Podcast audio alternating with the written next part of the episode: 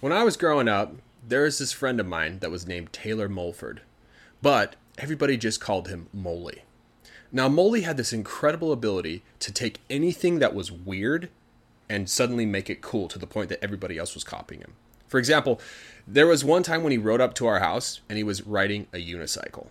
Now, he like just started talking about his unicycle like it was like this really fancy car. He's like, "You see these tires? Yeah, they're really nice." He like started talking about it for a long time and everybody's like, "Oh yeah, that's really cool." Before you knew it, a couple months later, everybody else was riding unicycles.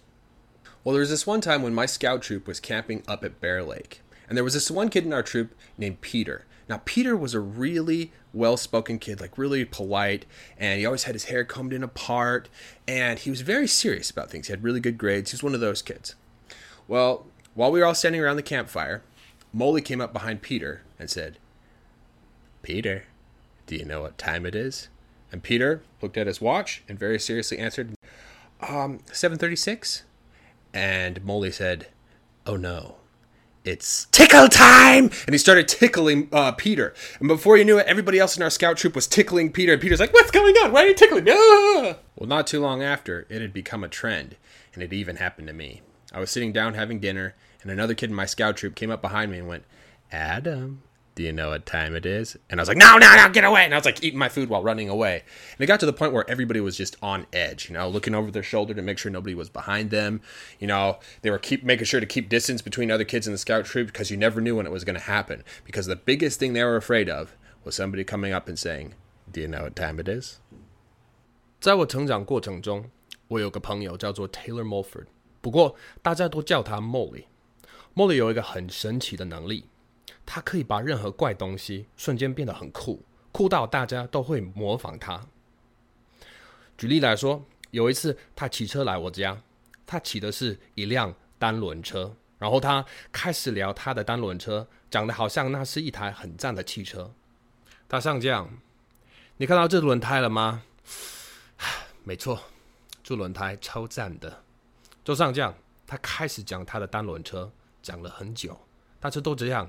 哦，对，真的很酷诶。很快的，几个月之后，大家都在骑单轮车了。好，有一次，我的童军团在熊湖那边露营，团里有个小孩叫做 Peter。Peter 是一个很会说话的孩子，非常有礼貌。他总是把头发梳好。整整齐齐的旁分，而且他对待事情非常认真，成绩也很好。他就是这种小孩。在我们都围着萤火站着的时候，Molly 来到 Peter 后面说：“Peter，你知道现在是什么时间吗？”Peter 看看他的手表，很认真的回答：“嗯，七点三十六分。”Molly 说：“哦，不，现在是国际时间。”然后他就开始搔痒 Peter，很快的，童军团里其他的人也都在鼓击他。